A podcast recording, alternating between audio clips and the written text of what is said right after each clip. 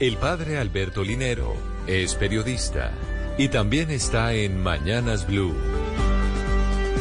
9 de la mañana, 42 minutos.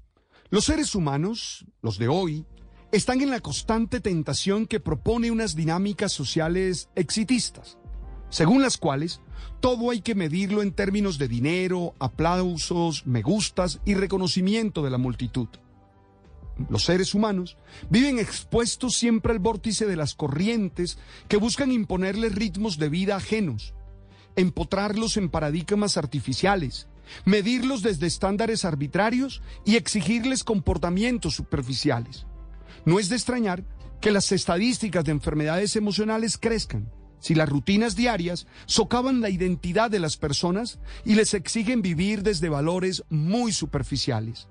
Todo esto se potencializa mucho más si se trata de artistas reconocidos y con mucho éxito. Esos que tienen en sus oficios cualesquiera que sean.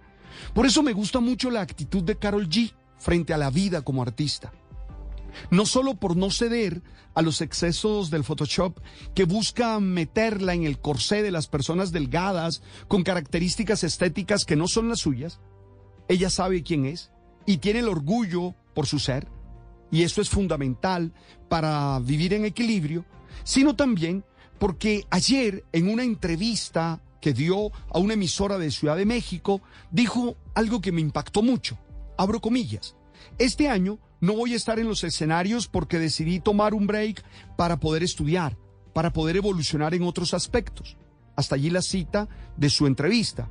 Pero con ella complementa uno de sus tweets en el que había dicho, Vuelvo a abrir comillas.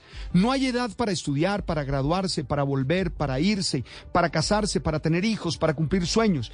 Cada quien va a su ritmo. Todos nos estamos esforzando. Hasta allí la cita de Carol G.